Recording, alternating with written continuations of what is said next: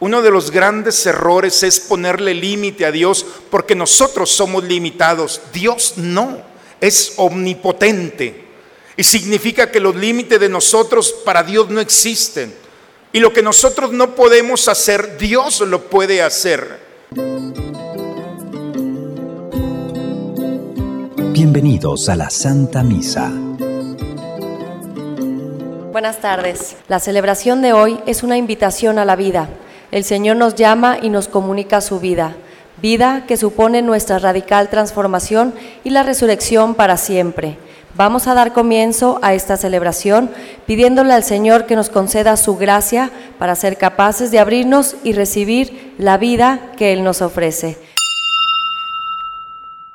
Caminar contigo, platicar de cosas, soñar sobre rosas es un sueño hermoso. Recordar amigos desde que has nacido. Hay amor y paz, hasta hoy mi Jesús eres tú. Vives tú en mí, me has dado la luz, tuyo soy. Yo me doy a ti Anhelo algún día con todo sea mejor, que la vida para todos. En el nombre del Padre, del Hijo, del Espíritu Santo. El Señor que quiere la conversión de nuestros corazones esté con todos ustedes, hermanos. Buena tarde a todos, hermanos. Vamos a disponernos al encuentro con el Señor. Los invito a reconciliarnos con Él, con humildad, pedir perdón por nuestros pecados y juntos invoquemos la misericordia del Señor sobre nosotros diciendo, yo confieso ante Dios Todopoderoso y ante ustedes, hermanos, que he pecado mucho de pensamiento, palabra, obra y omisión, por mi culpa, por mi grande culpa. Por eso ruego a Santa María, siempre Virgen, a los ángeles, a los santos y a ustedes, hermanos, que intercedan por mí ante Dios nuestro Señor. Por favor, inclinen un momento su cabeza. Dios Todopoderoso tenga misericordia de nosotros, perdone todos nuestros pecados y nos lleve un día a gozar de la vida eterna.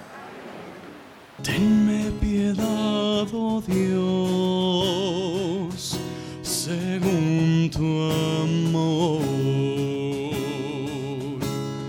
Tenme piedad, oh Dios, según tu amor.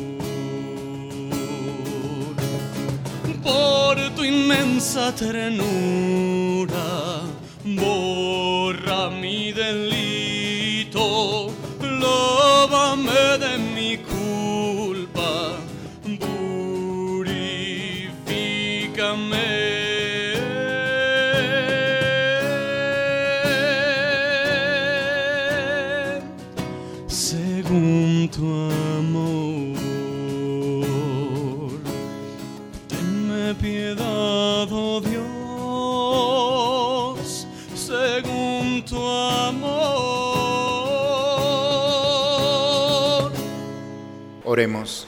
Te rogamos, Señor, Dios nuestro, que con tu auxilio avancemos animosamente hacia aquel grado de amor con el que tu Hijo, por la salvación del mundo, se entregó a la muerte por Cristo nuestro Señor.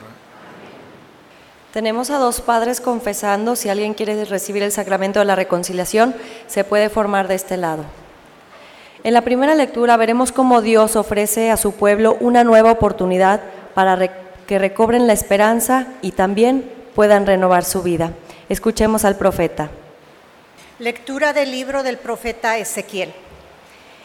Esto dice el Señor Dios, pueblo mío, yo mismo abriré sus sepulcros, los haré salir de ellos y los conduciré de nuevo a la tierra de Israel. Cuando abra sus sepulcros y los saque de ellos, pueblo mío, ustedes dirán que yo soy el Señor. Entonces Les infundiré a ustedes mi espíritu y vivirán. Los estableceré en su tierra y ustedes sabrán que yo, el Señor, lo dije y lo cumplí. Palabra de Dios. Al Salmo 129 respondemos, perdónanos Señor y viviremos. Desde el abismo de mis pecados clamo a ti, Señor. Escucha mi clamor, que estén atentos tus oídos a mi voz suplicante. Si conservaras el recuerdo de las culpas, ¿quién habrá, Señor, que se salvara?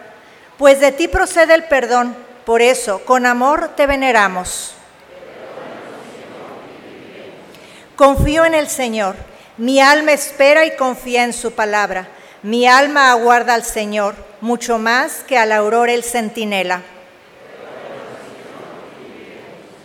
Como aguarda a la, a la aurora el centinela, aguarda Israel al Señor, porque del Señor viene la misericordia y la abundancia de la redención, y Él redimirá a su pueblo de todas sus iniquidades. San Pablo nos dice, quien se abre al Espíritu escapa para siempre de la muerte y participa de la plenitud de Dios, como Jesús resucitado. Escuchemos la proclamación de la palabra de Dios.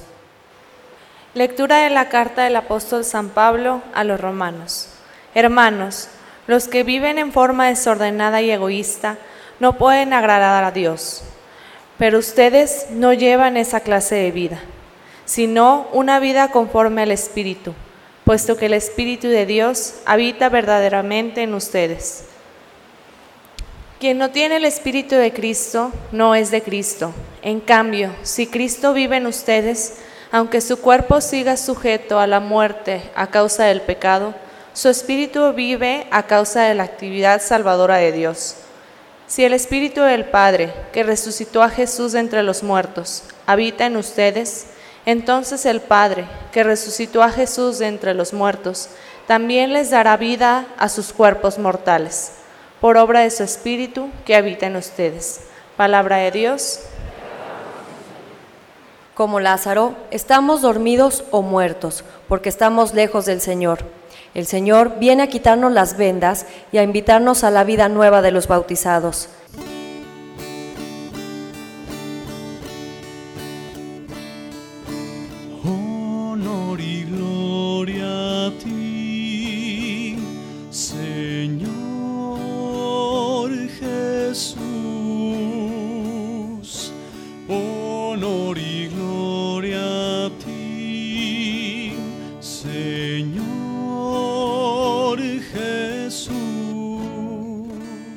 Yo soy la resurrección y la vida, dice el Señor.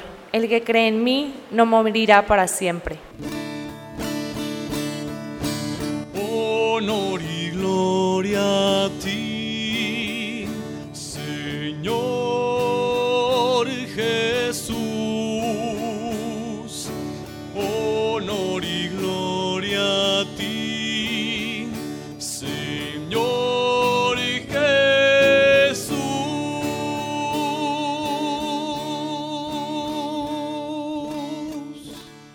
El Señor esté con todos ustedes, hermanos. Proclamación del Santo Evangelio según San Juan. En aquel tiempo se encontraba enfermo Lázaro en Betania, el pueblo de María y de su hermana Marta. María era la que una vez ungió al Señor con perfume y lo enjugó los pies con su cabellera. El enfermo era su hermano Lázaro. Por eso las dos hermanas le mandaron decir a Jesús, Señor, el amigo a quien tanto quieres está enfermo. Al oír esto Jesús dijo, esta enfermedad no acabará en la muerte, sino que servirá para la gloria de Dios, para que el Hijo de Dios sea glorificado por ella. Jesús amaba a Marta, a su hermana y a Lázaro. Sin embargo, cuando se enteró de que Lázaro estaba enfermo, se detuvo dos días más en el lugar en que se hallaba. Después dijo a sus discípulos, Vayamos otra vez a Judea. Los discípulos le dijeron, Maestro, hace poco que los judíos querían apedrearte, ¿y tú vas a volver allá? Jesús les contestó, ¿Acaso no tiene doce horas el día? El que camina de día no tropieza, porque ve la luz de este mundo. En cambio, el que camina de noche tropieza porque le falta la luz. Dijo esto y luego añadió, Lázaro, nuestro amigo, se ha dormido, pero yo voy ahora a despertarlo. Entonces le dijeron sus discípulos, Señor, si duerme es que va a sanar. Jesús hablaba de la muerte, pero ellos creyeron que hablaba del sueño natural. Entonces Jesús les dijo abiertamente, Lázaro ha muerto y me alegro por ustedes de no haber estado ahí para que crean. Ahora vamos allá. Entonces Tomás, por sobrenombre el gemelo, dijo a los demás discípulos, vayamos también nosotros para morir con él. Cuando llegó Jesús, Lázaro llevaba ya cuatro días en el sepulcro. Betania queda cerca de Jerusalén como a unos dos kilómetros y medio, y muchos judíos habían ido a ver a Marta y a María para consolarlas por la muerte de su hermano. Apenas oyó Marta que Jesús llegaba, salió a su encuentro, pero María se quedó en casa. Le dijo Marta a Jesús, Señor, si hubieras estado aquí, no habría muerto mi hermano, pero aún ahora estoy segura de que Dios te concederá cuanto le pidas. Jesús le dijo, tu hermano resucitará. Marta respondió, ya sé que resucitará en la resurrección del último día. Jesús le dijo, yo soy la resurrección y la vida. El que cree en mí, aunque haya muerto, vivirá. Y todo aquel que está vivo y cree en mí, no morirá para siempre. ¿Crees tú esto? Ella le contestó, sí, Señor, creo firmemente que tú eres el Mesías, el Hijo de Dios, el que tenía que venir al mundo. Después de decir estas palabras, fue a buscar a su hermana María y le dijo en voz baja, ya vino el maestro y te llama. Al oír esto, María se levantó en el acto y salió hacia donde estaba Jesús, porque él no había llegado aún al pueblo, sino que estaba en el lugar donde Marta lo había encontrado. Los judíos que estaban con María en la casa consolándola, viendo que ella se levantaba y salía deprisa, pensaron que iba al sepulcro para llorar ahí y la siguieron. Cuando llegó María donde estaba Jesús, al verlo se echó a sus pies y le dijo, Señor, si hubieras estado aquí no habría muerto mi hermano. Jesús al verla llorar y al ver llorar a los judíos que la acompañaban, se conmovió hasta lo más hondo y preguntó, ¿dónde lo han puesto? Le contestaron, ven Señor y lo verás. Jesús se puso a llorar y los judíos comentaban, de veras cuánto lo amaba. Algunos decían, ¿no podía este que abrió los ojos al ciego de nacimiento hacer que Lázaro no muriera? Jesús profundamente conmovido todavía se detuvo ante el sepulcro que era una cueva sellada con una losa. Entonces dijo Jesús, quiten la losa.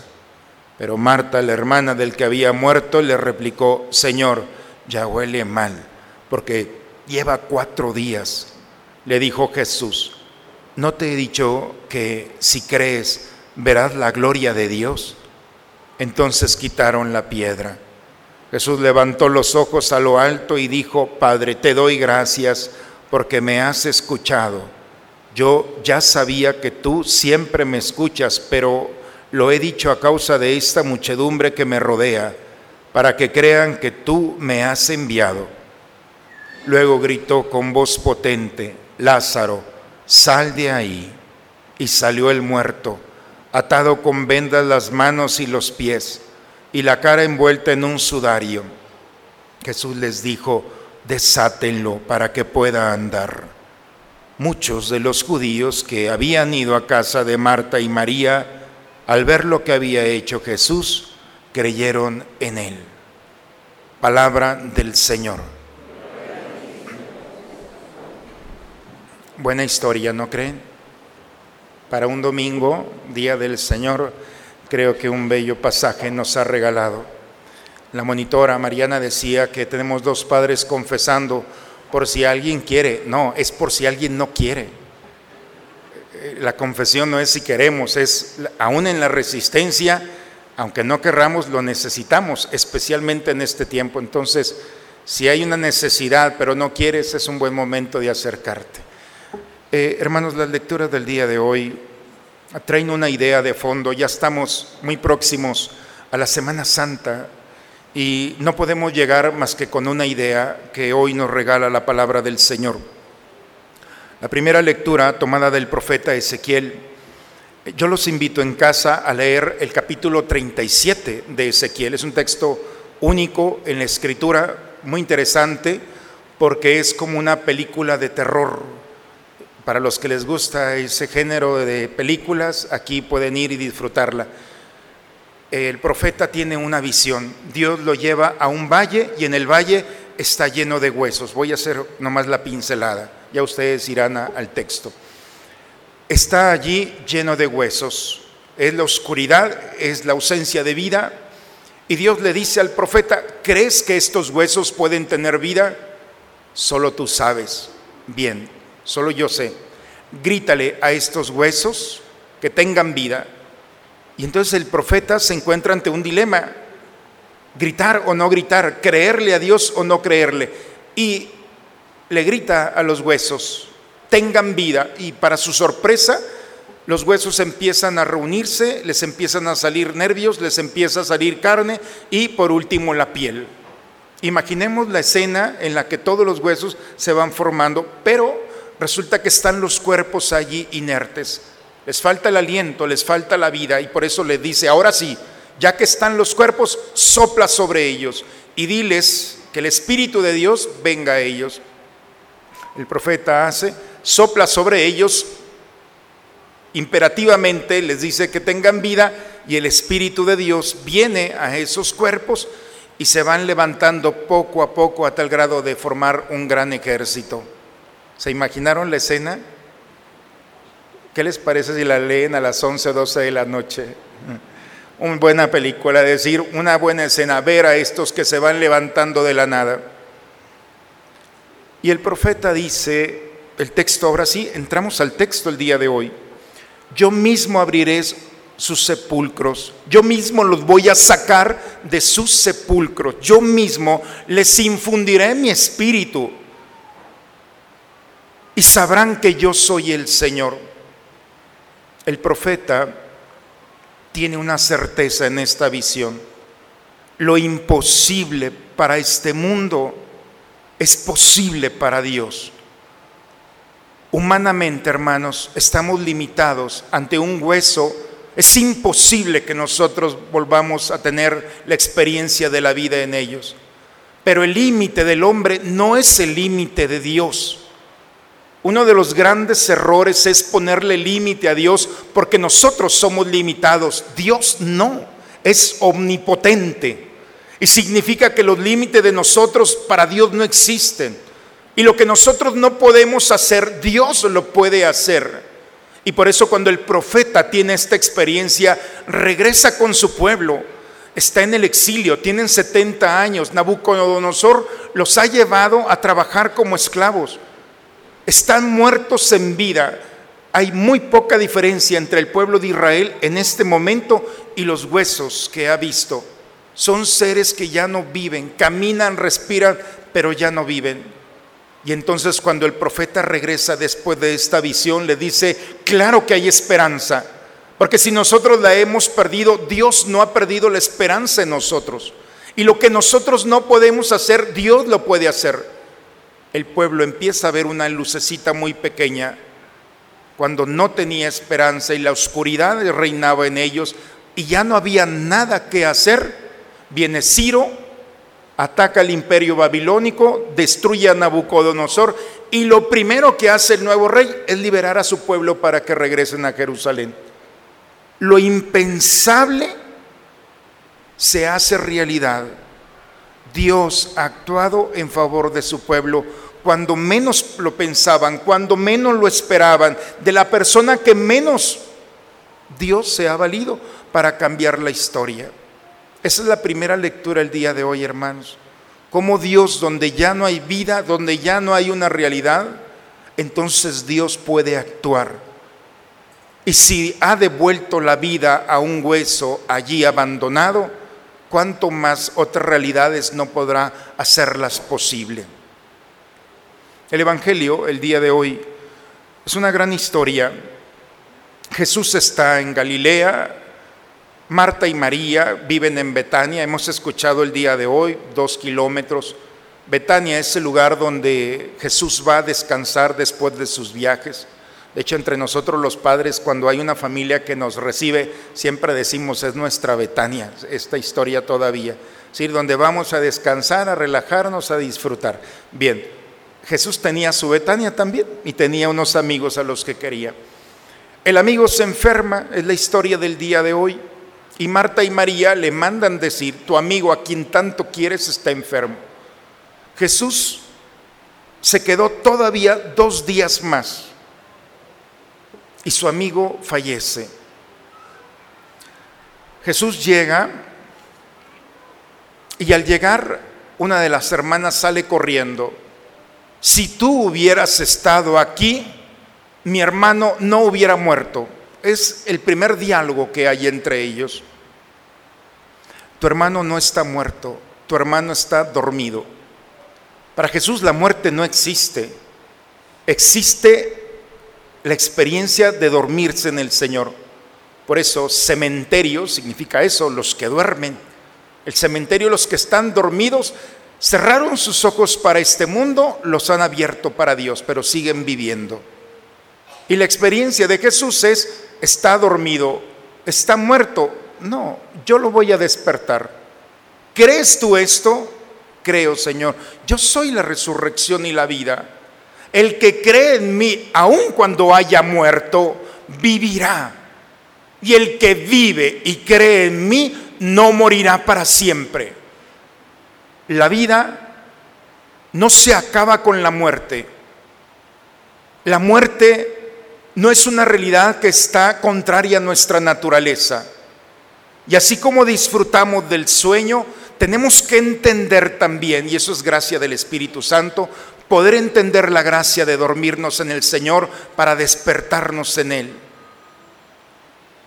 ¿Crees tú esto, Marta? Creo. Jesús se queda allí, Marta va a decirle a su, a su hermana María que venga. Llega María igual, con llanto. Si tú hubieras estado aquí, y hay un texto, este texto es muy bonito porque Jesús se enterneció y Jesús lloró la muerte de su amigo. Entra, su humanidad se expresa en esa ternura de llorarle al amigo y entra en esa comunicación con María donde lo han puesto. Y entonces van al lugar donde lo han puesto, una cueva cubierta con una losa quiten la losa. Es el primer imperativo de Jesús. Y Marta, que había dicho que sí creía en la resurrección, ¿cuál es la respuesta? No, maestro, no. Han pasado cuatro días y ya el olor fétido empieza de la descomposición. ¿Crees en la resurrección, Marta? Lo que te he dicho. Para los judíos, eh, todavía hasta el día de hoy, ellos creen que cuando una persona muere, el alma del ser querido anda tres días en la familia, rondando por allí. Al tercer día el alma ya se va al Creador, al Sheol. Era el cuarto día. Jesús tuvo la intención de quedarse un día más. Muerte, el aroma, y el cuarto día ya no hay nada que hacer. Absolutamente Bajo los criterios humanos es imposible hacer algo. Todas las condiciones dicen esto no puede ser posible. ¿Alguna vez ustedes han escuchado que les han dicho no es posible?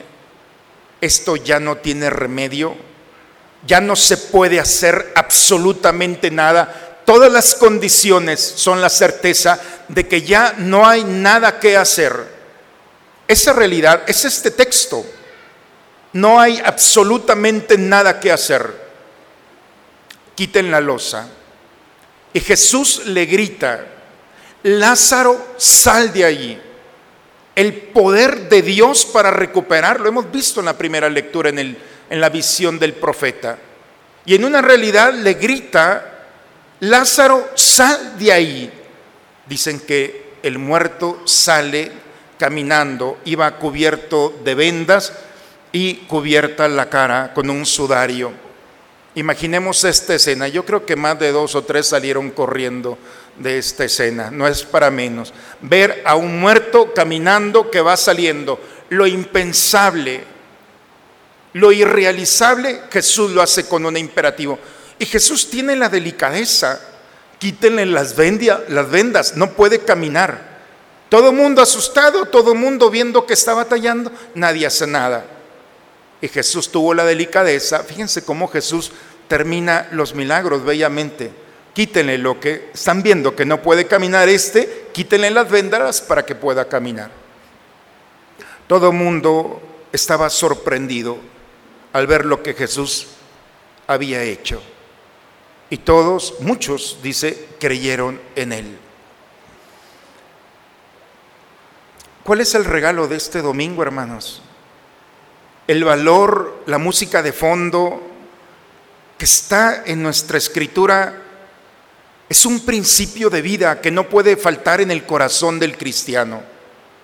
Lo que nosotros no podemos hacer, Dios lo puede hacer. Y quizá como María podemos decirlo de, labios. Ahí delante Jesús le había dicho, yo soy la resurrección y la vida. Lo tenía físicamente, su aroma, su presencia, su mirada. María tenía al Hijo de Dios delante y dudó no, maestro, no abramos esto, son cuatro días ya. Quizá nosotros también podemos dudar de la palabra del Señor que se personaliza especialmente en momentos de dificultad. Pero ¿qué sucede cuando el cristiano ha perdido la esperanza de este mundo? Cuando el dolor de la ausencia de una seguridad se ha venido todo abajo y no hay nada que hacer. Y no hablemos de realidades fuera de nosotros, hablemos de nosotros mismos, de esa lucha constante por erradicar de nosotros un pecado, una debilidad, una idea, un pensamiento, una emoción. ¿Cuántas realidades que nos han encerrado en esa cueva? La buena noticia es que estamos a muy pocos días de la fiesta más importante para el cristiano, que es la Pascua. De todo el año, hermanos, la fiesta más grande, la Eucaristía más importante es la solemnidad de la Pascua, el paso de la muerte a la vida. Por eso, lo que nosotros no hemos podido hacer en la Pascua es el regalo para el fiel cristiano aquel que llega con las condiciones como esos huesos secos o esa fe de Marta en la que creemos pero no experimentamos. Si vamos caminando de esta manera, la solemnidad de la Pascua es un regalo, el paso de la muerte a la vida. Nuevamente la luz del Señor ilumina nuestra oscuridad. Nuevamente nuestra humanidad se glorifica en el Señor no por nuestro deseo, sino por el deseo de un Dios que sale a recuperarnos. La solemnidad de la fiesta de la Pascua es la más grande fiesta, por eso no podemos perderla, porque hemos venido caminando a lo largo de un año y quizá hemos ido perdiendo la esperanza, la fe, la confianza, la paz, la tranquilidad, la gracia.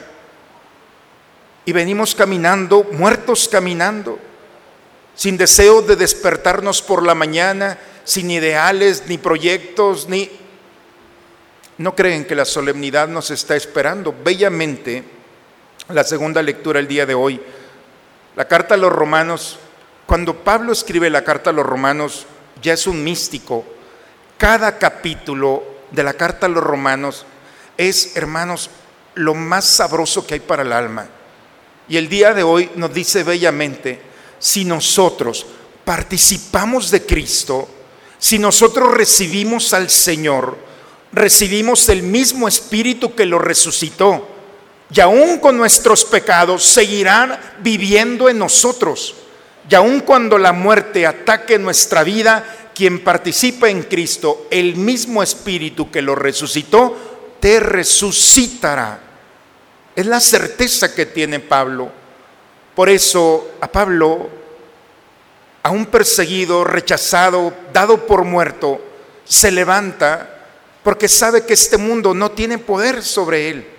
Porque cuando alguien participa del Espíritu de Dios, entonces todas las realidades de este mundo son cosas pequeñas para manifestar el amor de un Dios que sale al encuentro de nosotros.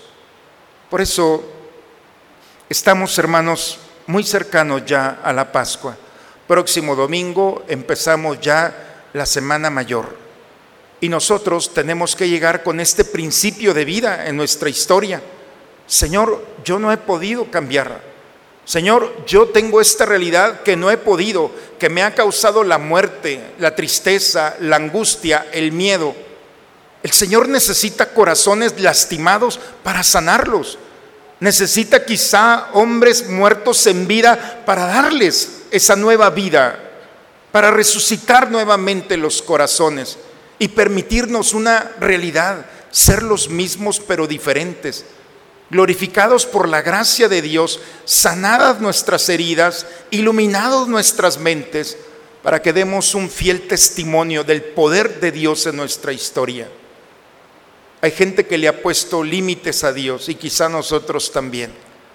Hay quienes ya no creen en el Señor, no porque no tengamos argumentos, sino porque no alcanzan a ver personas que crean, vivan y prediquen la experiencia de un Dios que cambia, que resucita y que la realidad de este mundo Dios la puede hacer de una manera totalmente diferente. Hoy el Señor necesita de cristianos que tengan grabado este principio en el corazón. Lo que Dios, lo que el hombre no puede hacer, Dios lo puede hacer.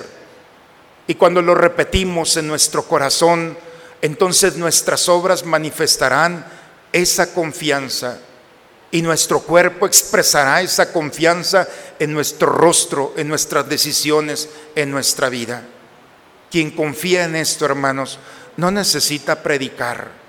Su vida, su postura, sus decisiones, su historia será una oportunidad para manifestar el amor y el poder del Señor que no nos digan que las cosas no pueden cambiar. Cuando el hombre tiene a Dios en el corazón, el Espíritu de Dios perfecciona los más grandes ideales que pueda haber en el corazón de un hombre. El hombre más peligroso es aquel que ha sido resucitado por el Señor, le ha dado una nueva vida. Si se fijaron el Evangelio el día de hoy, nadie se alegró. No sé si se dieron cuenta creyeron en Él, pero no hay gran entusiasmo porque haya resucitado. El mundo se estremece y tiene miedo cuando un hombre muerto para este mundo vuelve a recuperar la vida por el Señor. Porque cuando alguien se reviste del Espíritu de Dios, es una amenaza para este mundo. Este mundo no es una amenaza para nosotros, hermanos. El cristiano debe hacer temblar las estructuras del enemigo. La bondad desarticula todas las estructuras del mal. Por eso, pidamos a Dios que en esta fiesta ya cercana lleguemos acompañados de esta intención.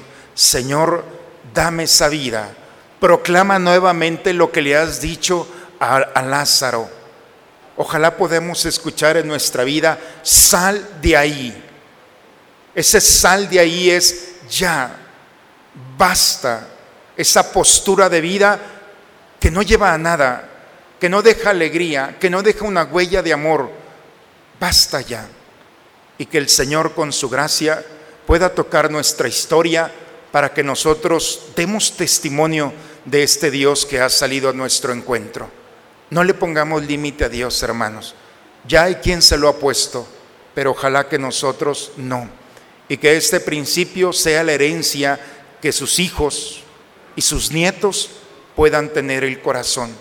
Si hay algo que ha mantenido a nuestra iglesia es creer en la resurrección. Este mundo no tiene límites para quienes creemos en Dios, ni la muerte, porque hay quien dice, hay solución para todo menos para la muerte. Pues te equivocas, también para la muerte. La muerte no es más que un sueño en el que nosotros vamos a participar y el sueño es la oportunidad para despertarnos a la plenitud del amor que nos está esperando para la eternidad. Que Dios, a través de esta palabra, ilumine nuestra historia. En el nombre del Padre, del Hijo y del Espíritu Santo. Vamos a renovar nuestra fe, hermanos. Creo en un solo Dios. Padre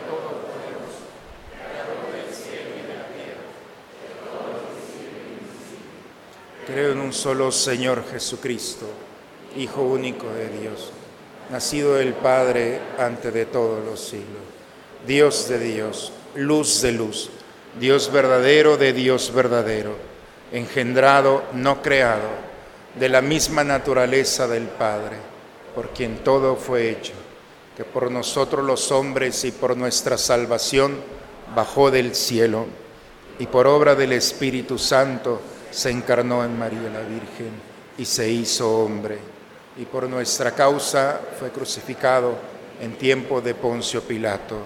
Padeció y fue sepultado, y resucitó al tercer día, según las Escrituras, y subió al cielo, y está sentado a la derecha del Padre. Vendrá con gloria para juzgar a vivos y muertos, y su reino no tendrá fin. Creo en el Espíritu Santo Señor y dador de vida, que procede del Padre y del Hijo, que con el Padre y el Hijo recibe una misma adoración y gloria y que habló por los profetas. Creo en la Iglesia que es una santa, católica y apostólica. Confieso que hay un solo bautismo para el perdón de los pecados. Espero la resurrección de los muertos y la vida del mundo futuro. Amén. Vamos a tomar asiento, hermanos. Vamos a preparar el altar del Señor. Tal como soy, Señor, sin nada que ofrecer más que mi canción. No tengo más que darte, pues todo es tuyo, Señor.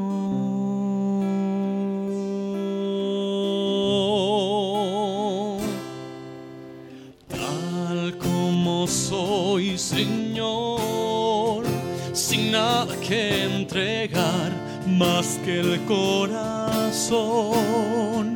Me rindo todo a ti, tómame, Señor, tal como soy.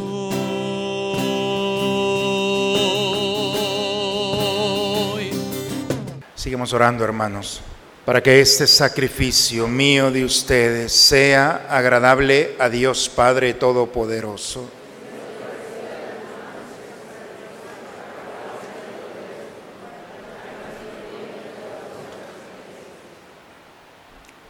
Escucha Dios Todopoderoso y concede a tus siervos en quienes infundiste la sabiduría de la fe cristiana, quedar purificados por la eficacia de este sacrificio, por Cristo nuestro Señor. El Señor esté con ustedes. Levantemos el corazón. Demos gracias al Señor nuestro Dios. En verdad es justo y necesario en nuestro deber y salvación darte gracias siempre y en todo lugar, Señor Padre Santo, Dios Todopoderoso y Eterno, por Cristo, Señor nuestro, porque Él como verdadero hombre lloró la muerte de su amigo Lázaro y como Dios eterno lo hizo salir vivo del sepulcro. Él mismo, compadecido de todos los hombres, por medio de sus sacramentos, nos conduce ahora a una vida nueva. Por eso, nos unimos a los ángeles y a los santos para cantar con ellos el himno de tu gloria. Santo es el Señor mi Dios, y digno de alabanza, a Él el poder,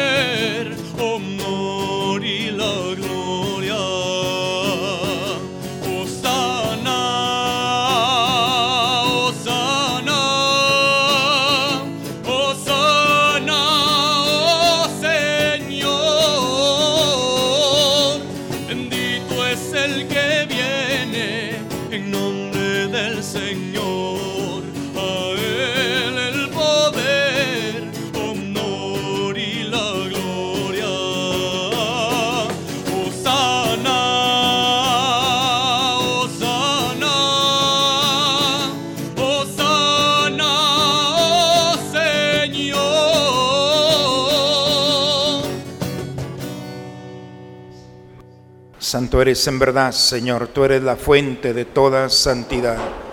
Por eso te pedimos que santifiques estos dones con la efusión de tu Espíritu, de manera que sean para nosotros cuerpo y sangre de Jesucristo nuestro Señor, el cual cuando iba a ser entregado a su pasión, voluntariamente aceptada, tomó pan dándote gracias, lo partió y lo dio a sus discípulos, diciendo, tomen y coman todos de él, porque esto es mi cuerpo que será entregado por ustedes.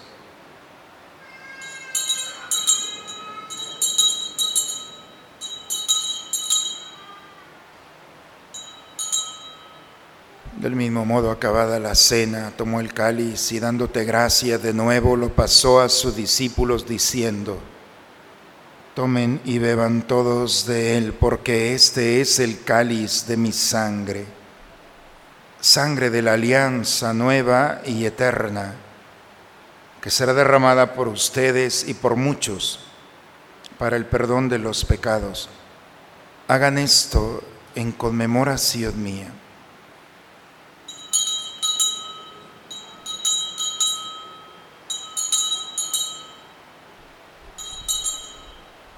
Aquí está el Señor. Él es el misterio de nuestra fe. Anunciamos tu muerte, proclamamos tu resurrección. Padre, al celebrar ahora el memorial de la muerte y la resurrección de su Hijo, te ofrecemos el pan de la vida y el cáliz de la salvación y te damos gracias porque nos haces dignos de servirte en tu presencia. Te pedimos humildemente que el Espíritu Santo congregue en la unidad a cuantos participamos del cuerpo y sangre de Cristo. Acuérdate de tu iglesia extendida por toda la tierra y con el Papa Francisco, con nuestro obispo Raúl y todos los pastores que cuidan de tu pueblo. Lleva tu iglesia a la perfección en la práctica del amor y de la caridad. En tus manos encomendamos el alma de todos nuestros seres queridos familiares y amigos nuestros que has llamado a tu presencia. Señor, por intercesión de nuestra Madre Santísima, abogada nuestra, admítelos a contemplar la luz de tu rostro. Ten misericordia, Señor, de nosotros, de nuestras familias, especialmente aquellos que viven como si no quisieran vivir, muertos vivientes que han perdido la esperanza, la alegría y la paz inmersos en el dolor y en la angustia. Señor, danos nuevamente la vida que tú nos ofreces y haznos dóciles para recibirla, para que así, con María, la Virgen, Madre de Dios, San José, su esposo, los apóstoles y cuantos vivieron en tu amistad a través de todos los tiempos, merezcamos por tu Hijo Jesucristo compartir la vida eterna y cantar tus alabanzas por Cristo, con Él y en Él. A ti, Dios Padre Omnipotente, en la unidad del Espíritu Santo, todo honor y toda gloria por los siglos de los siglos. Vamos, hermanos, con el Espíritu que el Señor ha depositado en nuestros corazones, a dirigirnos a nuestro Padre con la oración que Cristo nos enseñó. Padre nuestro, que estás en el cielo, santificado sea tu nombre, Venga a nosotros tu reino. Hágase tu voluntad en la tierra como en el cielo. Danos hoy nuestro pan de cada día. Perdona nuestras ofensas, como también nosotros perdonamos a los que nos ofenden. No nos dejes caer en la tentación y líbranos. Líbranos de todos los males, Señor. Concédenos la paz en nuestros días, para que ayudados por tu misericordia vivamos libres de pecado y protegidos de toda perturbación, mientras estamos esperando la venida gloriosa de nuestro Salvador Jesucristo. Señor Jesucristo, que dijiste a tus apóstoles, la paz les dejo, mi paz les doy, no tengas en cuenta nuestros pecados. Ve la fe de tu iglesia y conforme a tu palabra concédele la paz y la unidad. Tú que vives y reinas por los siglos de los siglos. La paz del Señor esté siempre con ustedes, hermano. Recibamos esta paz, nos gozamos en ella y la compartimos con aquel que está a nuestro lado. Damos un signo de comunión. Cordero de Dios, que quitas el pecado del mundo, ten piedad de nosotros,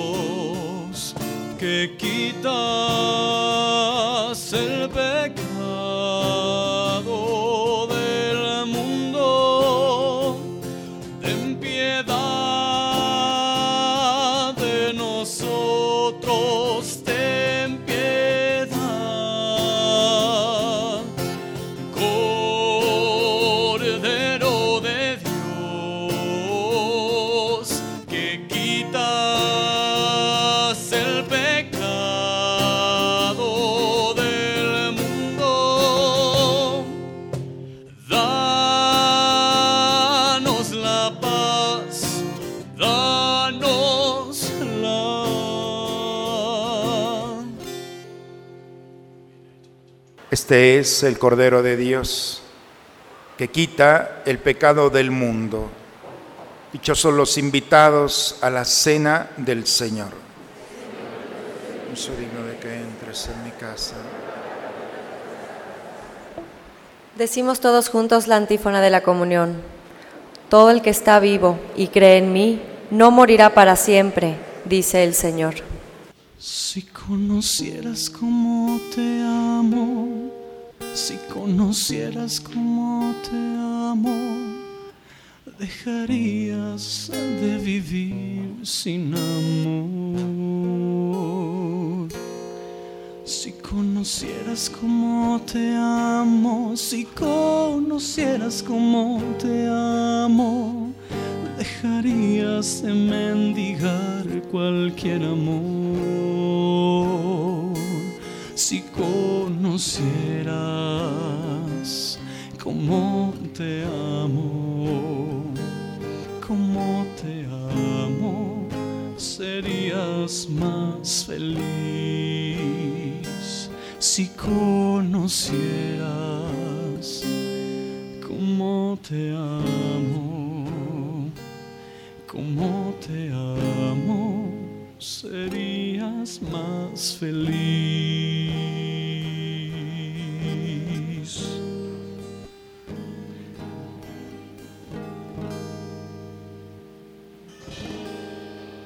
Todos los que no pudieron recibir la comunión, los invitamos a ponerse de rodillas para recibir la comunión espiritual. Creo, Señor mío, que estás realmente presente en el Santísimo Sacramento del altar. Te amo sobre todas las cosas y deseo ardientemente recibirte dentro de mi alma, pero no pudiendo hacerlo ahora sacramentalmente, ven al menos espiritualmente a mi corazón y como si ya te hubiera recibido, me abrazo y me uno todo a ti. Oh Señor, no permitas que me separe de ti. Ahora nos ponemos todos de rodillas para rezar la oración del abandono. Padre, me pongo en tus manos, haz de mí lo que quieras, sea lo que sea, te doy las gracias.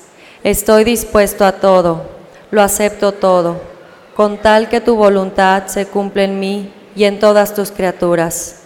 No deseo nada más, Padre, te encomiendo mi alma, te la entrego con todo el amor del que soy capaz, porque te amo y necesito darme, ponerme en tus manos sin medida, con una infinita confianza, porque tú eres mi Padre. Oremos, hermanos, vamos a prepararnos a terminar este momento. Te rogamos, Dios Todopoderoso, que podamos contarnos siempre entre los miembros de aquel cuyo cuerpo y sangre acabamos de comulgar, el que vive y reina por los siglos de los siglos. Amén. Un aviso de los muchachos de misiones. Hola, buenas tardes. Que Dios nuestro Señor siga bendiciéndolos a ustedes y a cada una de sus familias. Somos misioneros y al día de hoy venimos a ponerles gorro otra vez, ya que no hemos podido cumplir la meta de nuestra colecta de misiones. Hoy les quiero mostrar rápidamente otra cara de la moneda de la misión que tiene no solamente Marifer o el Padre o yo, sino cada una de las personas aquí presentes. Cuando pensamos en misiones, lo primero que se nos viene a la mente es gente ayudando a más gente en pueblos. Y es muy cierto. Pero lo que también deben de pensar es que cada uno de los misioneros, de los 140 misioneros que irán a mostrarle a Dios a, estos pueblos, va representando no solo a la iglesia de la que vienen, sino a cada una de sus familias, sus valores, creencias y experiencias. Y el 99.99% de estos misioneros se van siendo uno y regresan siendo una persona completamente diferente. Por lo que podemos concluir que ustedes tienen la oportunidad de hacer la diferencia no solo en la gente de los pueblos, sino en la gente que conforma su comunidad, sus calles, sus colonias y su ciudad. Si quieres convertirte en misionero de misioneros, apóyanos en la cooperación que está delante de la iglesia, porque no somos solo 140 misioneros, somos muchos más. Muchas gracias. Pues los misioneros ya están casi por salir de nuestra parroquia para ir y hacer presencia. Nuestro rostro es el rostro de los muchachos y hay que pedir por ellos para que viviendo esta experiencia reafirmen los valores familiares, cristianos, los valores que el Señor ha depositado en sus corazones. Pues hermanos, vamos a recibir la bendición para eh, ir a casa y compartir con los nuestros, con los que nos esperan, la gracia de este momento. Por favor, inclinen, por favor, su cabeza. Bendice, Señor, a estos hijos tuyos que espera los dones de tu misericordia y concédele recibir de tu mano generosa todo lo que tú has suscitado para pedirte por Cristo nuestro Señor. El Señor esté con ustedes. La bendición de Dios Todopoderoso, Padre, Hijo y Espíritu Santo, descienda sobre ustedes, sobre sus familias y permanezca siempre. Hermanos, no le pongamos límite a Dios, ¿de acuerdo? Y veamos en nuestra vida, seamos testigos del poder de Dios, fruto de su amor. Vayamos a compartir nuestra fe, la misa ha terminado. Una muy bonita semana para todos, hermanos.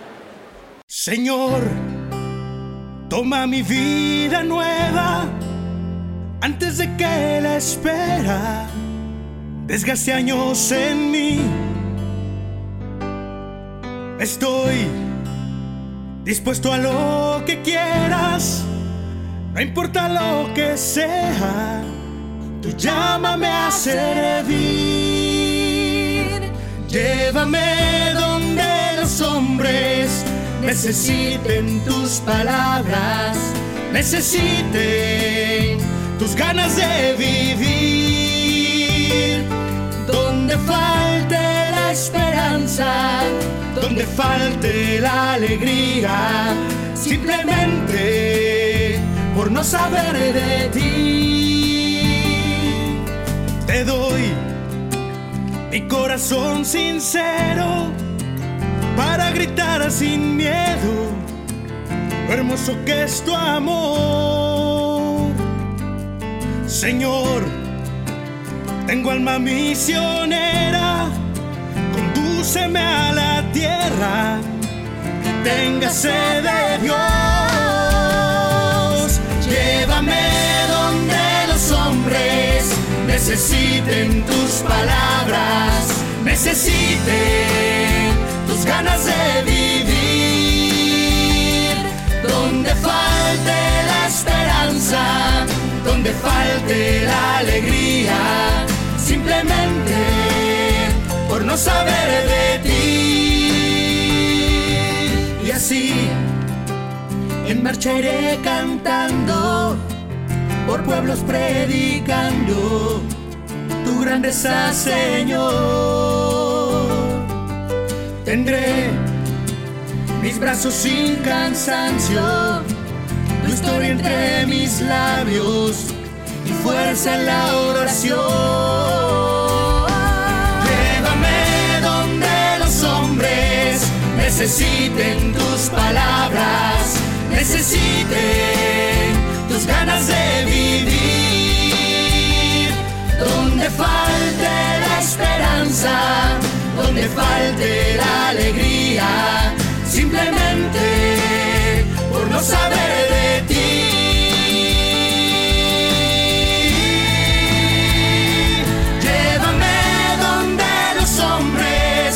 Necesiten tus palabras, necesiten tus ganas de vivir.